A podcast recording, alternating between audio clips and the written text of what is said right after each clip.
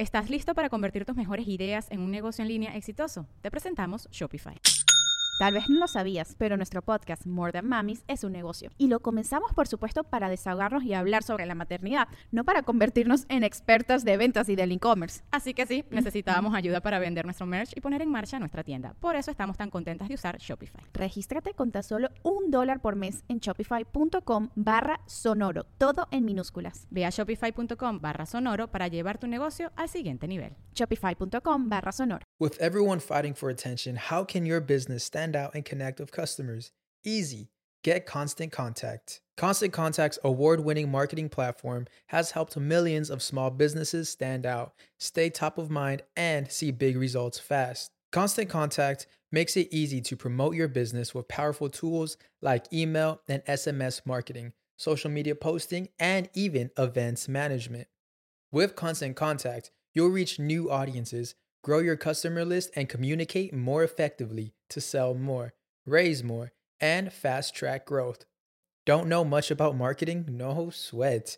Constant Contact's writing assistant tools and automation features help you say the right thing at the right time every time. Plus, you can send with confidence, knowing your emails are actually reaching your customers thanks to Constant Contact's best in class 97% deliverability rate. I'm a small business owner and I believe that this is a great tool for other small business owners. In small businesses, you need to create a team. And if you're starting by yourself, Constant Contact can be the team that you need. Tackle any challenge with Constant Contact's expert live customer support. Plus, everything's backed by the 30 day money back guarantee. So get going and start growing your business today with a free trial at constantcontact.com. Just go to constantcontact.com right now. Constant Contact, helping the small stand tall. ConstantContact.com.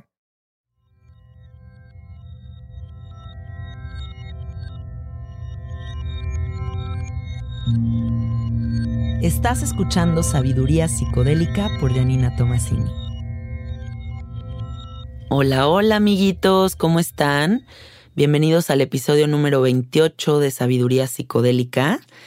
El día de hoy me encuentro en el estudio con un amigo inteligentísimo, clavadísimo en toda la cuestión psicodélica, pero sobre todo también médica, que eso se me hace algo muy importante.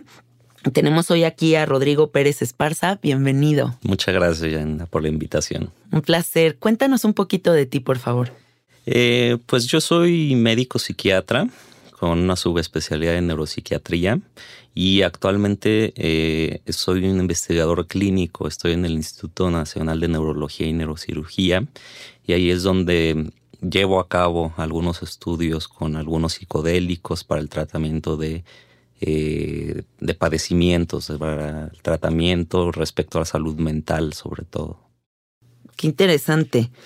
Em, me gusta mucho que el área psiquiátrica, que el área médica, que todos los investigadores que están de ese lado se estén involucrando en la psicodelia y en las medicinas alternativas, que siempre han estado ahí, que nada más necesitamos retomarlas, ¿cierto? Sí, efectivamente es algo que recientemente no tendrá más allá de 15 años que, que se retomó nuevamente este interés en las sustancias psicodélicas que fue algo que fue, pues como tú sabes, vetado durante muchos años, eh, más por cuestiones políticas, por cuestiones culturales, que por realmente que representaran un daño, que, en la actualidad sabemos que no, que son de las sustancias más benignas.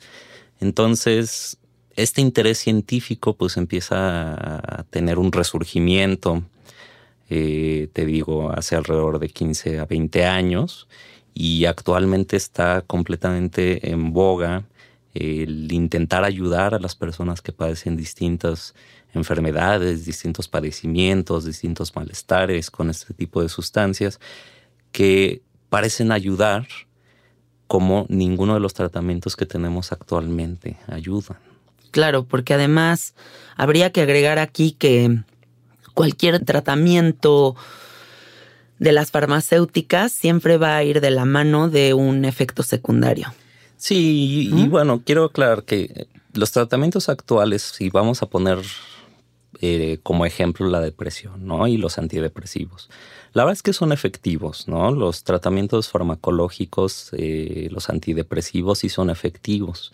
El problema es que no son efectivos para todas las personas. Entonces, conocemos actualmente que alrededor de un tercio de las personas que padecen depresión no se van a beneficiar de estos medicamentos o de los tratamientos que tenemos actualmente.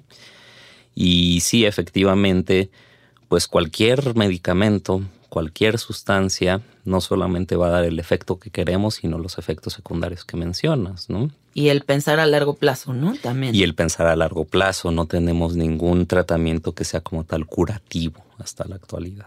Claro.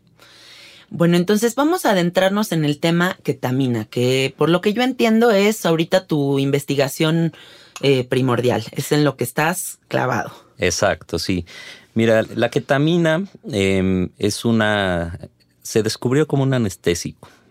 Entonces, es una sustancia que eh, ya tiene más de 50, 60 años que se utiliza como anestesia. Actualmente se utiliza como anestesia eh, tanto en animales como en humanos. Muchas veces escuchamos que la ketamina la asocian con los animales, ¿no? Con, con los caballos siempre. Pues porque se popularizó como un anestésico veterinario, pero realmente también se utiliza en personas. y es un anestésico que a diferencia de otros anestésicos, este anestésico tiene la propiedad de que es disociativo. ¿A qué me refiero con esto? A que brinda una experiencia en la cual la persona eh, percibe las cosas como si estuviera en un sueño, como si estuviera fuera de su persona o como si lo que estuviera sucediendo alrededor no fuera real. Y los otros anestésicos eh, actúan de alguna manera eh, llevando un sueño profundo, un estado alterado de conciencia de sueño profundo. En cambio, este es distinto en ese sentido.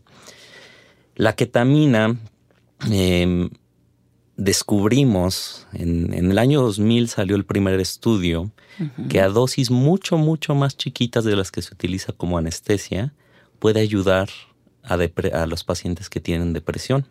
Entonces estamos hablando de dosis de, de, 20 hasta 100 veces menores de las que se utilizan como anestesia, que tiene unos efectos maravillosos sobre la depresión, ¿no? Entonces, esa es la línea de investigación que actualmente corremos en el Instituto de Neurología y a nivel mundial. De hecho, en el pasado mes fue aprobado en Estados Unidos su utilización como tratamiento para la depresión. Ah, sí, sí vi algunos artículos por ahí con MAPS, ¿no? Con, con MAPS, pero ya una farmacéutica tomó este camino y, patentó eh, una molécula parecida que es la esquetamina. Mm, perfecto. ¿Qué sucede a nivel cerebral durante el proceso con la ketamina? ¿Qué es lo que está haciendo que la gente sienta o ayuda en, su depresión con la ketamina? Entonces es muy complejo. Eh, sabemos que funciona. Entonces, de entrada, quiero platicarte un poquito de cuáles son las ventajas o por qué es que este medicamento o esta sustancia, que además es un psicodélico, también es un psicodélico como los demás psicodélicos que conocemos, como la psilocibina, como el peyote o la mescalina, que es la sustancia activa, etcétera. Nada más que este es un psicodélico sintético y actúa de una manera distinta que ellos. Okay. Entonces, eh, primero quiero hablarte un poquito de por qué es que está rompiendo paradigmas en salud mental la ketamina. En primer lugar, porque ayuda a todas estas personas que no ayudan los tratamientos actuales, es decir, eh, personas que han tomado psicoterapia, que han tomado antidepresivos, etcétera, y que no les ha funcionado, parece que este medicamento sí les ayuda. Entonces, ese es uno de los primeros paradigmas que está rompiendo. El segundo paradigma que rompe es que actúa en otro nivel neuroquímico que ningún medicamento actualmente antidepresivo actúa. Entonces el cerebro es una cuestión muy compleja, como tú sabes. Es, es, muy difícil, apenas estamos, estamos en pañales en entender el cerebro. El laberinto infinito. El laberinto infinito, ¿no? El conocer que es un, pues a final de cuentas es un órgano, pero no solamente es un órgano, sino es un órgano que pues puede pensar en en todo lo que vivimos en el universo, pero también puede pensar en sí mismo y puede pensar en que está pensando en sí mismo. Entonces es algo complejísimo. Pero sabemos que se comunica de, a nivel químico, que se comunica a nivel de sustancias que nosotros llamamos neurotransmisores. Uno de estos neurotransmisores se llama glutamato. Lo que hace la ketamina es que eh, modula o regula la actividad de este neurotransmisor a nivel cerebral y eso es lo que eh, genera los efectos clínicos. Ahora, ¿cuál es la experiencia con ketamina del usuario? Yo creo que eso es algo de bastante interés, ¿no? Sobre todo. Claro, sobre todo para la gente que nunca la ha probado. Exacto. ¿Cuál es la experiencia? Como te mencionaba, es un anestésico disociativo. Entonces, lo que las personas reportan, ¿no? Las personas que hemos tratado y las personas que la consumen de manera recreativa, es una sensación de despersonalización, de perder en... Hay ciertos estudios que, de manera redundante han estudiado los efectos de los psicodélicos, eh, que llaman esta experiencia como oceanic boundedness o infinitud oceánica, ¿no? Y que también tiene otro efecto que se llama la disolución del ego. Entonces las personas experimentan como que una continuidad, es decir, que su cuerpo no se termina dentro de su cuerpo, sino que está en una continuidad con todo el ambiente. Experimentan esto como si fuera un sueño, como una ensoñación, un fenómeno que se llama desrealización y también tiene fenómenos visuales eh, vívidos, eh, fenómenos alucinatorios visuales vívidos y una agudización de los sentidos. Sí.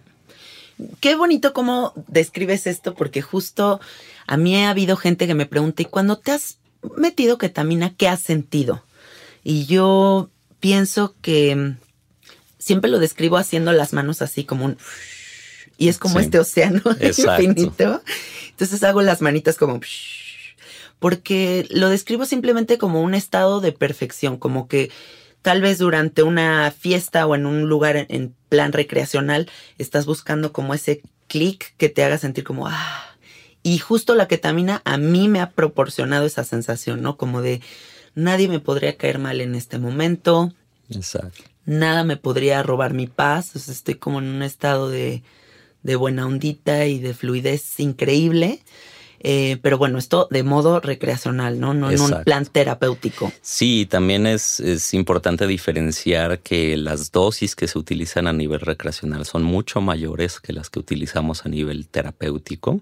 Sí. Eh, las dosis a nivel recreacionales, como te digo, son por lo menos 10 veces las que se utilizan a nivel terapéutico.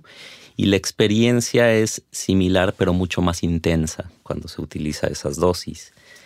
Y efectivamente, como dices, lo que reportan las personas que utilizan la ketamina a nivel recreacional es esta sensación de, de, fluir, de, etcétera, y de ver ciertas imágenes desconocidas para ellas, eh, imágenes como si estuvieran viendo a través de una cámara, ¿no? Una escena. Em, pero sí, efectivamente, a nivel recreacional, es muy distinta, bueno, no es muy distinta, sino es más intensa la experiencia que las personas pueden tener. Y todo depende, como igual mencionas, de, del ambiente en donde se está consumiendo. ¿no? Por supuesto. ¿Cómo se lleva a cabo una sesión de ketamina? Eh, actualmente las sesiones de ketamina que nosotros llevamos a cabo las llevamos en un ambiente controlado. Entonces, eh, los pacientes llegan, eh, primero que nada les informamos sobre todo lo que pueden experimentar durante la sesión. Eh, es un cuarto, eh, los pacientes se encuentran recostados en una camilla, en una posición cómoda. Em, se le pone la ketamina de manera intravenosa, de tal manera que nosotros podamos controlar la dosificación de este medicamento, que pueda pasar en cierto tiempo. Es decir, es muy distinto si uno se mete ketamina ¿no? de manera recreacional que no sabe cuándo le va a pegar o qué tanto está absorbiendo. Claro. Si la cocinaste bien. Si la cocinaste bien, de dónde viene, si está mezclado con otras cosas, etcétera. Y déjalos pongo en contexto porque por lo general cuando las personas adquieren ketaminas, pues se lo compras a un dealer y te vende un botecito de la anestesia esta y tú la tienes que en baño María, como en un Pyrex, este, ponerlo a fuego lento y como que ya se hace el, el polvito y eso es lo que te, lo que aspiras. Exacto. Y en contexto em, terapéutico sería inyectada. ¿cierto? Sería inyectada, exacto. Y entonces, al ponerlo nosotros de manera intravenosa, podemos controlar qué tanto está pasando el medicamento en qué tanto tiempo. Claro. De esta manera, lo que sí podemos hacer es tener cierto control sobre la experiencia que tiene el sujeto. Es decir, el sujeto nos va reportando lo que va sintiendo y nosotros podemos regular el qué tan, qué tan rápido o qué tan lento vamos pasando el medicamento. Usualmente la sesión de que pasa el medicamento dura 40 minutos hasta que termina de pasar la ketamina. Durante todo este tiempo, eh, las experiencias que nos han reportado han sido desde fenómenos eh, de agudización de los sentidos, ¿no? Que escuchan ciertas cosas que están pasando en los cuartos de al lado que a lo mejor nosotros no escuchamos, eh, hasta fenómenos espirituales, ¿no? Personas que tienen, que son muy religiosas, tienen esta experiencia en la cual se sienten conectados con aquellas creencias que ellos tienen. Y a lo largo de esos 40 minutos pueden tener esta experiencia como pueden no tenerla. Al ser una dosis Ah, tan ¿también? chiquita, también puede ser que los pacientes únicamente sientan sueño, un poquito de mareo y no tengan este fenómeno psicodélico como tal. Sí. Una vez que termina de pasar el medicamento, este efecto de la ketamina suele durar alrededor de media hora más, en lo que se va quitando el efecto. Es muy cortito. Es cortito el efecto de la ketamina, tanto a nivel recreativo como en las sesiones terapéuticas que realizamos. Sí. Y el paciente o la persona que, que la recibe eh, regresa a su estado normal y puede hacer su vida cotidiana como, como en cualquier otro momento. ¿Crees que con la ketamina lo que está transformando al individuo es la cuestión química que sucede con, con esto o la experiencia misma? Es muy difícil decir, la verdad es que eh, sabemos que funciona, no sabemos cómo funciona, ¿no? Hay varias teorías. Una de las teorías de cómo funciona es la teoría a nivel químico, ¿no? Lo que hace la ketamina al regular este químico cerebral que te mencionaba, el glutamato, es que promueve que se produzcan ciertas proteínas o sustancias que lo que hacen es que promueven la supervivencia de las neuronas, hacen que se conecten de una manera mejor. Entonces, de alguna manera estamos reconectando un cerebro que está mal conectado en el caso de la depresión. Y esto es lo que nos da los efectos clínicos de que la persona se, se sienta bien. Pero eso es solo una teoría, ¿no? Claro. Esa es solo una parte del efecto que tiene la- el medicamento. Eh, además sabemos que modula la actividad de ciertas áreas cerebrales. Por ejemplo, hay un área cerebral que se llama la amígdala, que se encarga de, eh, de regular y de, de actuar o tener reactividad ante los estímulos emocionales de nuestra vida cotidiana. Entonces regula también la, fi- el- la actividad de esta parte del cerebro. Esa es, digamos, la teoría a nivel de, de cerebral de cómo actúa la ketamina. Pero no podemos dejar de lado esta, esta otra parte que es la parte de la experiencia subjetiva de la persona. Claro. Entonces, se ha visto que con los psicodélicos, no solamente con la ketamina, las personas que experimentan esta eh, experiencia mística, espiritual o hasta religiosa, eh, tienen un mejor resultado. Entonces, definitivamente la parte subjetiva de la experiencia psicodélica tiene un papel en qué tan eficaz va a ser para esa persona. Claro, y es que yo siempre he tenido la convicción de que la experiencia psicodélica amplía la perspectiva multidimensional. ¿no? Claro. Y eso entonces ya deja de, te saca del individuo con sus problemitas a un espectro muchísimo más grande y entonces tal vez desde ahí viene la resolución de ciertos asuntos, ¿no? Pero es, yo creo, pasar de tener los ojos tapados así como caballito a de Sí. repente, ah, todas estas posibilidades estaban aquí. Justo. Justo eso es una de, de, las experiencias que reportan las personas, ¿no? Sí. Eh, el hecho de, de, que se abra este panorama, ¿no? Eh, por ejemplo, sigo hablando de la depresión porque es un ejemplo bastante bonito para hablar de los efectos terapéuticos que pueden tener estas sustancias. Claro. Una persona que tiene depresión o que está deprimida, usualmente este panorama está muy cerrado y muy sesgado hacia lo negativo, claro. hacia los estímulos negativos, las experiencias negativas que uno vive. Y cuando se da un tratamiento eficaz, como en este caso, eh, lo que reportan es que este panorama se abre y entonces ya pueden actuar o tener reactividad ante lo positivo, ante otros estímulos que están pasando, pero que de alguna manera tenían esta visión en túnel. Sí. Y se está abriendo todo este panorama. ¿Tendrá que ver también con la sinapsis cerebral? Eh, sí, definitivamente, pues prácticamente todos los, los efectos que nosotros percibimos, todas las experiencias, de alguna manera tienen un correlato eh, a nivel neuronal. Entonces, como te mencionaba, también genera mayores sinapsis, mayores conexiones neuronales. Y otro de los beneficios que tienen o que han probado que tener estas sustancias es que actúan de manera inmediata. Entonces, por ejemplo, los antidepresivos sabemos que pues uno tiene que esperar semanas para notar algún cambio. Sí cuando, por ejemplo, con la ketamina los efectos se pueden ver dentro de las primeras cuatro horas de que se administró la sustancia. Entonces, qué maravilla. Una persona que viene deprimida durante muchos años, que no le ha permitido vivir su vida plenamente, que ha tenido problemas a nivel laboral, a nivel académico, a nivel familiar, que, ha pensado inclusive en el suicidio y demás, eh, poniéndole una dosis de este medicamento, en las primeras 24 horas experimentas ser una persona completamente distinta. Pero no, realmente está redescubriendo quién es sin la depresión.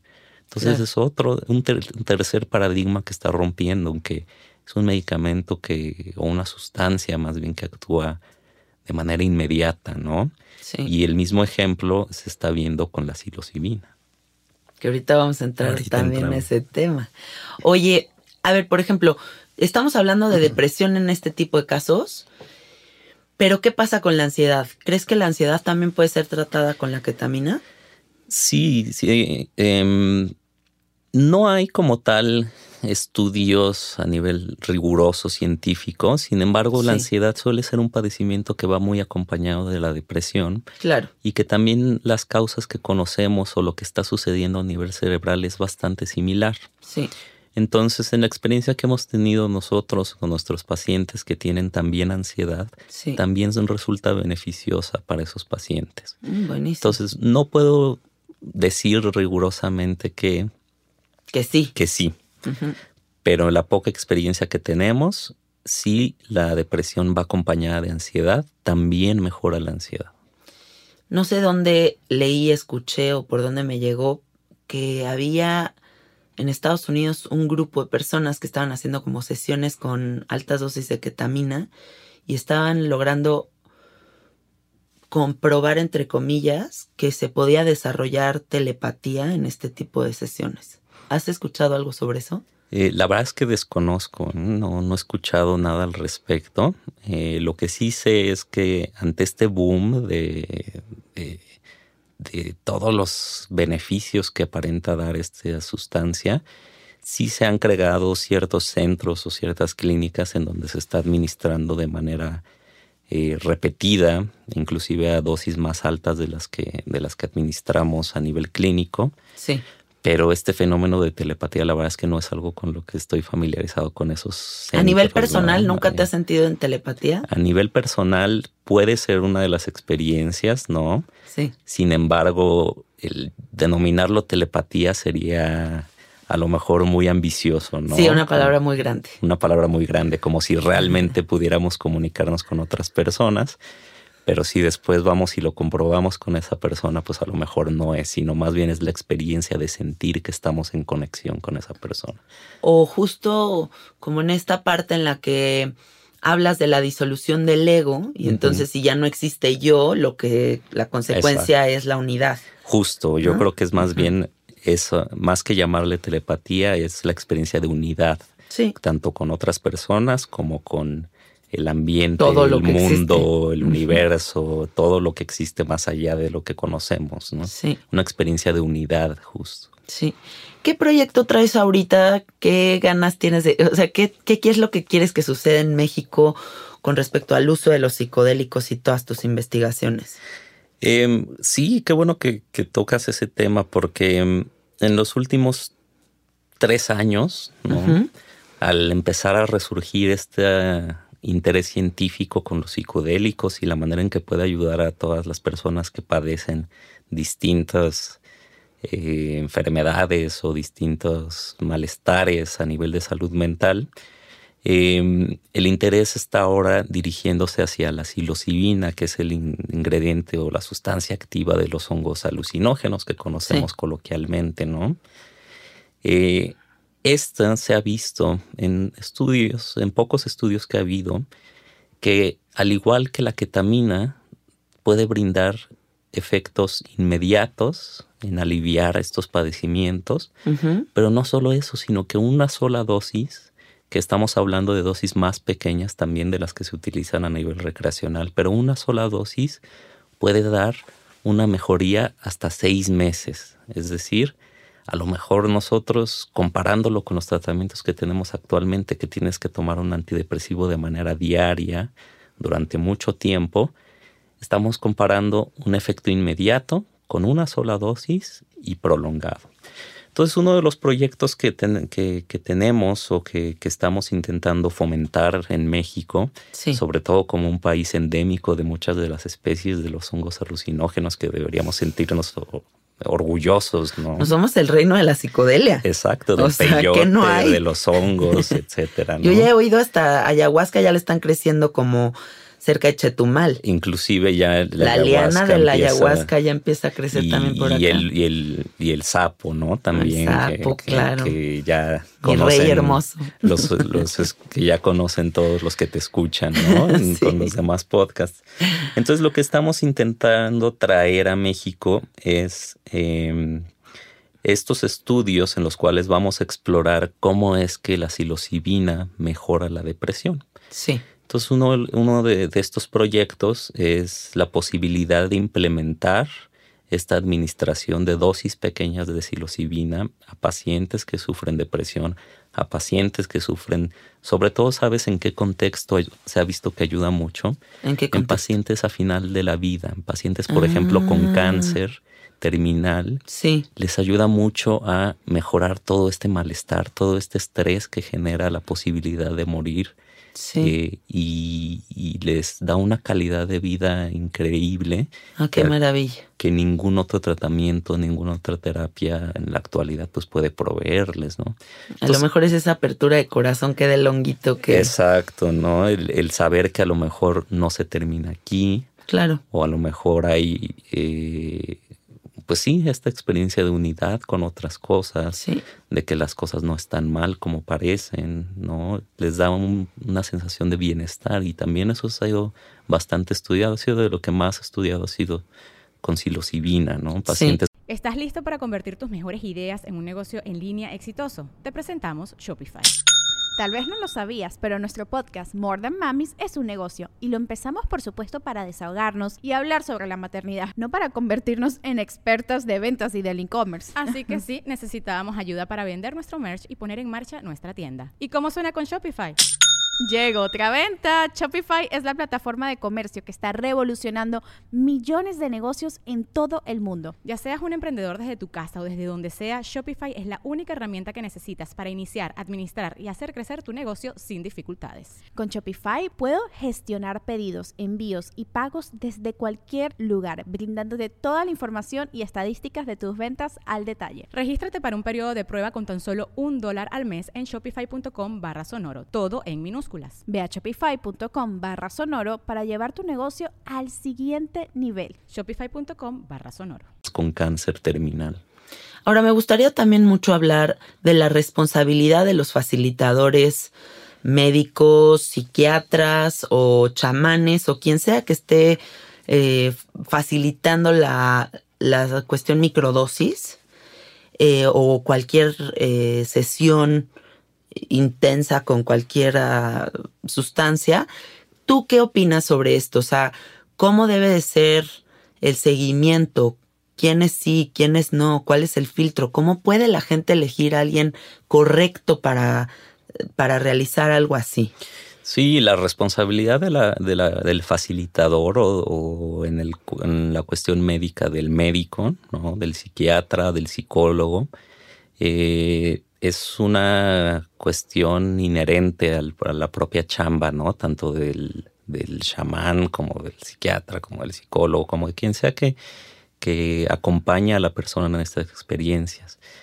Eh, pues tú sabes, ¿no? Que existen muchas personas que a lo mejor se llaman facilitadores, pero que no tienen la suficiente experiencia, el suficiente conocimiento, claro. que pueden no, no tener las capacidades para sobrellevar las experiencias que pueden tener los sujetos que experimentan con este tipo de sustancias y que eso puede llevar a riesgos, ¿no? Porque no todas las personas somos iguales, no todas las personas respondemos igual a cualquier tipo de sustancia exógena que administremos a nuestro cuerpo y puede llevarnos a distintos problemas, ¿no?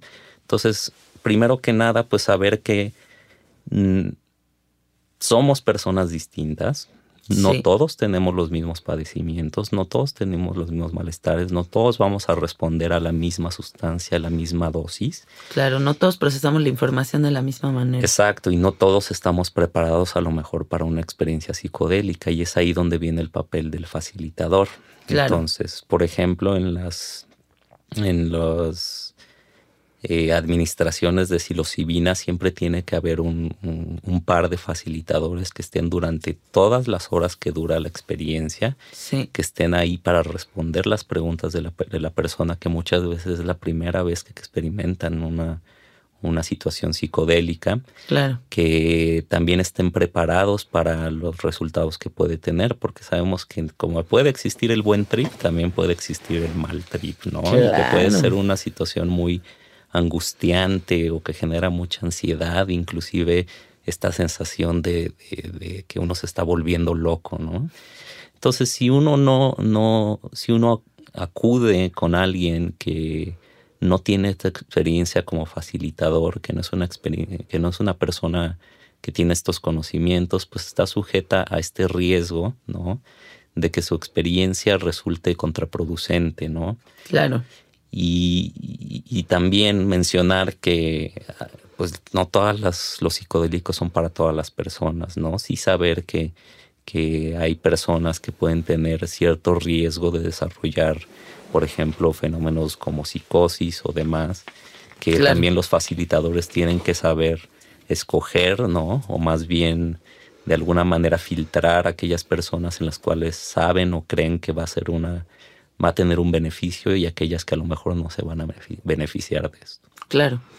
Yo a todo esto que tú dices, por ejemplo, me pongo a analizar y digo, bueno, por un lado, qué padre que mi facilitador de hongos fuera un doctor porque tiene toda la el conocimiento químico, este físico, ¿no? Del, de este proceso.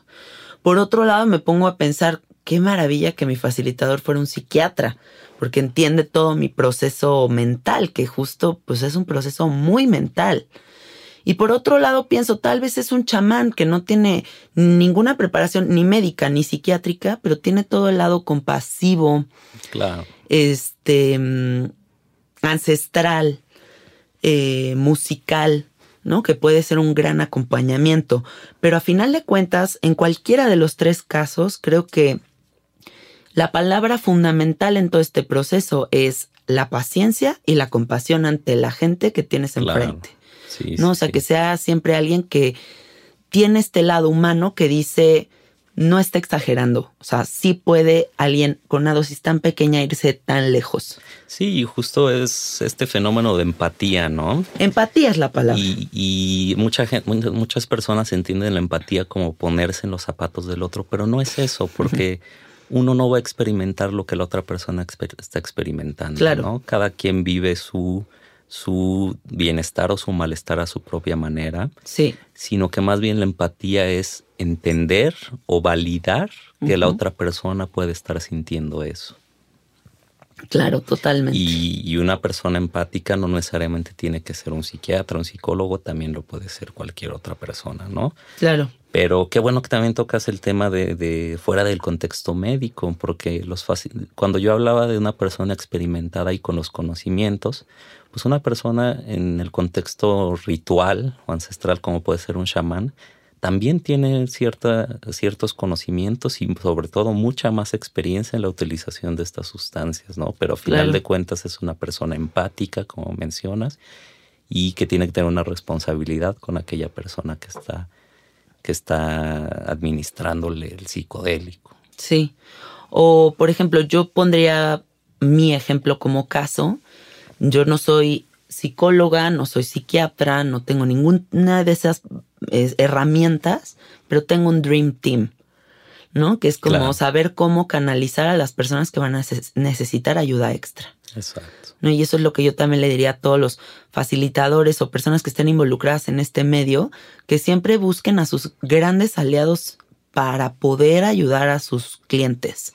Y es justo eso, que yo creo que uno de los mensajes que a mí me gustaría transmitirle a los que nos escuchan en este podcast es que eh, los psicodélicos como grandes promesas tampoco son una panacea, ¿no? No es algo que, van a resolver todo lo que una persona puede estar viviendo y que por esto deben de acudir a aquellas personas que, conocen ¿no? los efectos que tienen para que les puedan guiar sobre cuál es su, el proceso que deben tener, si son candidatos para recibir este tipo de sustancias o demás.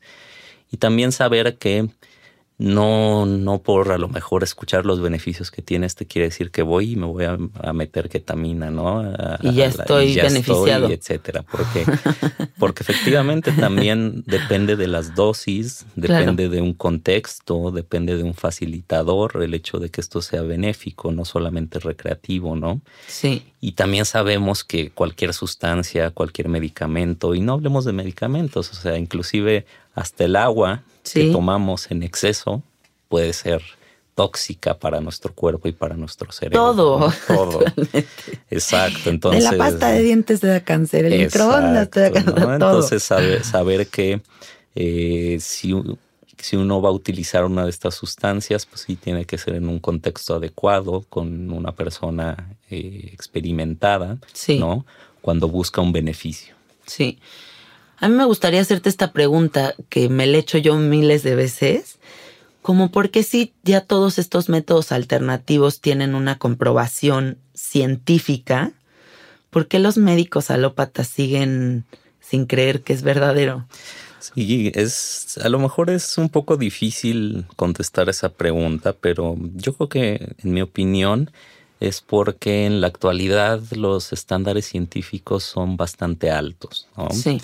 Entonces, para nosotros poder afirmar que una sustancia tiene un beneficio, pero sobre todo tiene una seguridad antes, es decir, no va a ocasionar un daño, eh, necesita pasar por una serie de, pruebas, de filtros.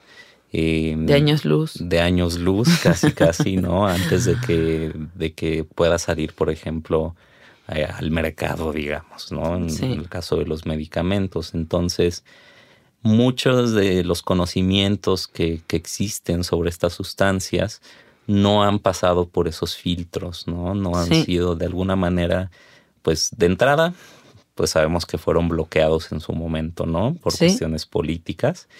Y, actualmente apenas están pasando por esos filtros. Entonces, muchos de, los médicos no, eh, de alguna manera, no es que no crean, sino que se llama medicina basada en evidencias, es decir, y la evidencia tiene que ser un método muy riguroso, estudios muy rigurosos, dosis muy establecidas en personas muy bien escogidas. Y estamos en pañales. Y estamos en pañales en eso, definitivamente. Entonces sabemos que funcionan para ciertas cosas, pero mientras no sepamos el cómo exactamente, ni a qué dosis exactamente, ni para quién exactamente, es ahí donde viene el escepticismo de los científicos. Ese gap.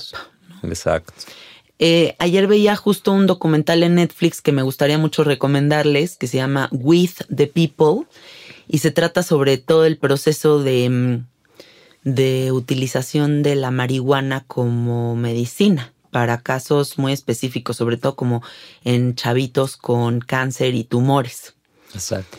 Y, mm, y justo es todo este proceso en el que ahorita estamos en pañales, hay millones de cepas de marihuana, se sabe que funciona, pero no se sabe qué cepa funciona con quién. Claro. No se ha estandarizado la cuestión dosis. Eh, y entonces sigue habiendo como un océano de información ahí, pero que todavía por la ilegalidad de la medicina, pues se sigue navegando en un terreno desconocido.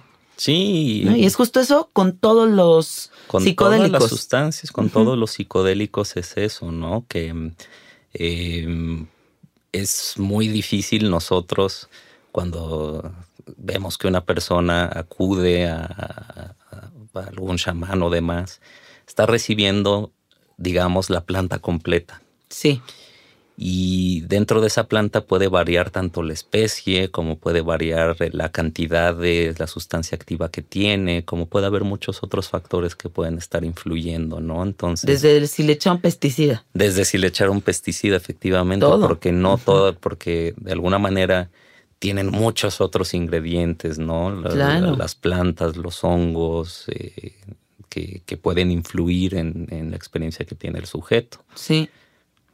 No, pues qué cosa. Ah. Sí, sí, sí, Oye, siempre les pregunto a todos mis invitados esta pregunta porque me causa mucha curiosidad.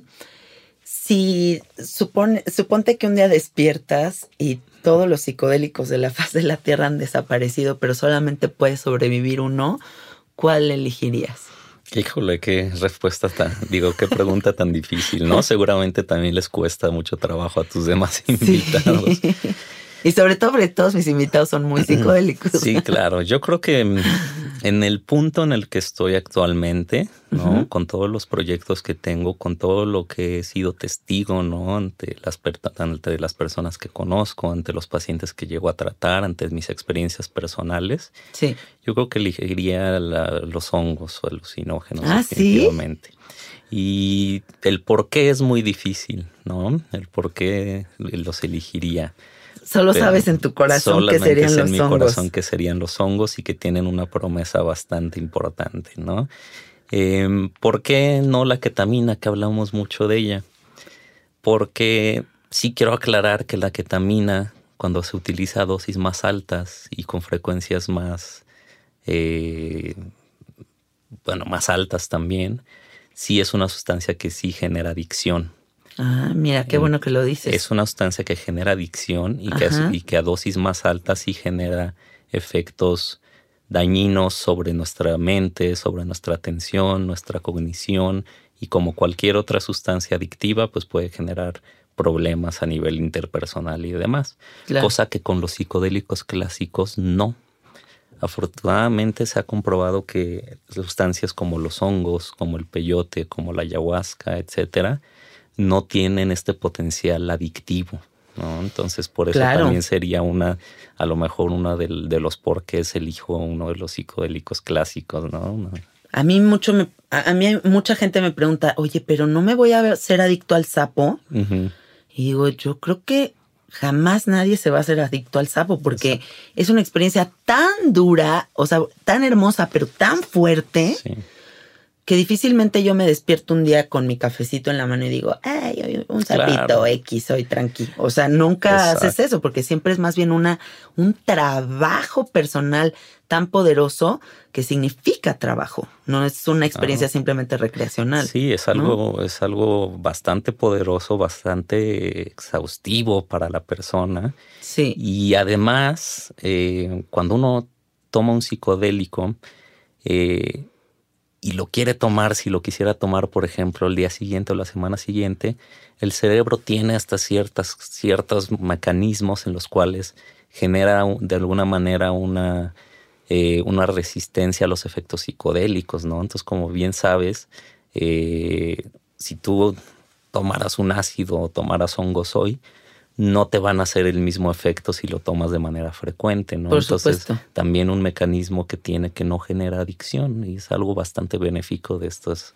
psicodélicos clásicos. Claro, y también pensar que las personas que tienden a la adicción es porque están buscando una desconexión, Exacto, sí. no también, una conexión profunda con, también con la realidad. ¿no? También saber que hay personas que, ya sea por cuestiones genéticas, por cuestiones sociales, pues sí son propensas a, a las adicciones, ¿no? Entonces, eh, también uno como facilitador o como médico tiene que tener en cuenta quién es la persona que a lo mejor no, no, no, no va a ser beneficioso para ella el administrar alguna de estas sustancias. Claro. Oye, ¿qué es lo más fascinante que has descubierto en toda esta sabiduría psicodélica, en todo este viaje a través de todas estas medicinas? Pues yo creo que lo más fascinante es el hecho de que podemos expandir nuestra percepción de nuestro mundo cotidiano, eh, que se puede eh, de alguna manera tener experiencias más allá de lo que nuestros órganos de los sentidos nos pueden proveer, eh, experiencias que a lo mejor no podemos describir con imágenes o con sonidos, sino más bien con un sentimiento eh, interno, algo, ¿no? Que, que es a veces inexplicable en palabras. Claro. Pues yo creo que esos, esos estados alterados de conciencia que no dependen mucho de, de la percepción son de las cosas más fascinantes que to- todavía queda por, pues, por estudiar, por descubrir y por experimentar que nos facilitan este tipo de sustancias. Maravilloso. Em, por último, me gustaría que nos platicaras un poquito sobre, justo en esta cuestión científica, eh, sobre la neuroplasticidad. ¿Qué es para todos los radioescuchas que no sepan? Sí, ¿Qué es esa posibilidad? Hace muchos años se creía que el cerebro, ya una vez que era un cerebro, que uno nacía, Sí, ya no se podían generar nuevas neuronas, ya lo único que podría ocurrir a lo mejor nuevas conexiones y, y ya de ahí va para abajo, ¿no? Pero actualmente sabemos que el cerebro no termina de madurar hasta que uno tiene alrededor de 25 o 30 años, es decir, es un proceso continuo de maduración. Sí, se detiene la maduración, pero la plasticidad es un proceso en el cual las neuronas pueden generar nuevas conexiones con otras neuronas, pu- pueden generar nuevas neuronas, pueden hacer nuevas neuronas con ciertos estímulos y que estos estímulos no necesariamente tienen que ser químicos o sustancias extrañas. Sabemos que, por ejemplo, hábitos eh, saludables para una persona como puede ser la alimentación o el ejercicio también tienen un efecto eh, sobre la plasticidad neuronal. Entonces la plasticidad neuronal es la posibilidad del cerebro de generar nuevas neuronas y mayores y mejores conexiones entre ellas. ¿La meditación crees que entra La ahí? meditación también es una de las herramientas que, que pudiera ser efectiva en la plasticidad neuronal. Eh, inclusive la propia terapia, la propia psicoterapia, los procesos mentales que uno va teniendo a través de la terapia también generan plasticidad o favorecen más bien la plasticidad neuronal. Y pues nuestros amigos los psicodélicos también se ha visto que también Ahí ayudan a la construyendo castillos en la cabeza, ¿no? Exacto, y saber eso, ¿no? Que, que mm, favorecen eso y, y generan mejores conexiones o arreglan conexiones que a lo mejor por experiencias que hemos vivido o por nuestra genética están mal, mal conectadas. Claro. ¿Crees que también es una cuestión hereditaria? O sea, como vienes de una familia de puro sufrimiento y a lo mejor naces con eso y con Sí, por medio de la neuroplasticidad vas a ir, irte liberando de toda esta información. Sí, definitivamente por, en muchos pa- padecimientos en salud mental tienen un componente genético, ¿no? Entonces, frecuentemente cuando yo en mi consulta veo, pues todos los, los que somos profesionales de salud mental vemos a alguien que padece depresión, esquizofrenia o demás, si le rascamos, pues vemos que en su familia hay una historia también de estos padecimientos. Pero no lo es todo, no lo es todo Sí. la genética, es decir, no porque yo tenga depresión, mi hijo va a tener depresión. Claro. Hay muchos factores externos que conocemos, pero sí juega una parte importante la genética. Interesantísimo. Muchísimas gracias por estar aquí, Rodrigo. Dime, por favor, cómo te pueden contactar. Eh, me pueden contactar a través de mi correo electrónico. Es usualmente como es, me es más fácil em, pues mantener un contacto. Yo siempre estoy atrás del correo, entonces... Eres chico correo. El chico correo, ¿no? A, la- a la antigüita, digamos. Entonces mi correo es dr como doctor, pun- punto, rodrigo, p de perro, e de ernesto, arroba gmail.com. Perfecto. Pues a través del correo electrónico pueden ver si mm, una terapia con Rodrigo sería una opción para ustedes. Y nos vemos en el próximo episodio. Muchas gracias por estar aquí. Muchas gracias por la invitación y muchas gracias a que nos escuche. Sí. Hasta la próxima, amiguitos. Bye.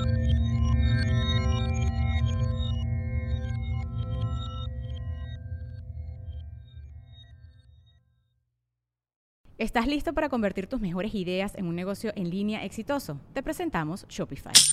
Tal vez no lo sabías, pero nuestro podcast More Than Mamis es un negocio y lo empezamos por supuesto para desahogarnos y hablar sobre la maternidad, no para convertirnos en expertas de ventas y del e-commerce. Así que sí, necesitábamos ayuda para vender nuestro merch y poner en marcha nuestra tienda. ¿Y cómo suena con Shopify? Llegó otra venta. Shopify es la plataforma de comercio que está revolucionando millones de negocios en todo el mundo. Ya seas un emprendedor desde tu casa o desde donde sea, Shopify es la única herramienta que necesitas para iniciar, administrar y hacer crecer tu negocio sin dificultades. Con Shopify puedo gestionar pedidos, envíos y pagos desde cualquier lugar, brindándote toda la información y estadísticas de tus ventas al detalle. Regístrate para un periodo de prueba con tan solo un dólar al mes en shopify.com barra sonoro, todo en Ve a shopify.com barra sonoro para llevar tu negocio al siguiente nivel. Shopify.com barra sonoro.